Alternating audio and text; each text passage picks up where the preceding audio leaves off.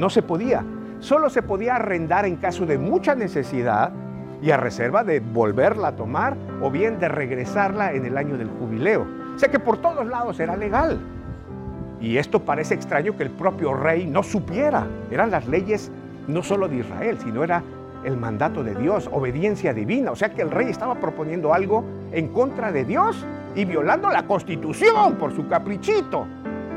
Y parece extraño, eh, Nabot no lo puede creer, dice, no puedo creer que me pida esto, que no sabe usted la ley. Así que ante la negativa de Nabot, el rey se da media vuelta, enfurecido y encaprichado, como un niño, como un bebé, un, un, viejo con bigote, o un niño con bigote, mejor dicho. Imagínense, está enojado, no haya que hacer, de hecho se esconde en su cuarto real para que nadie vea lo furioso que está.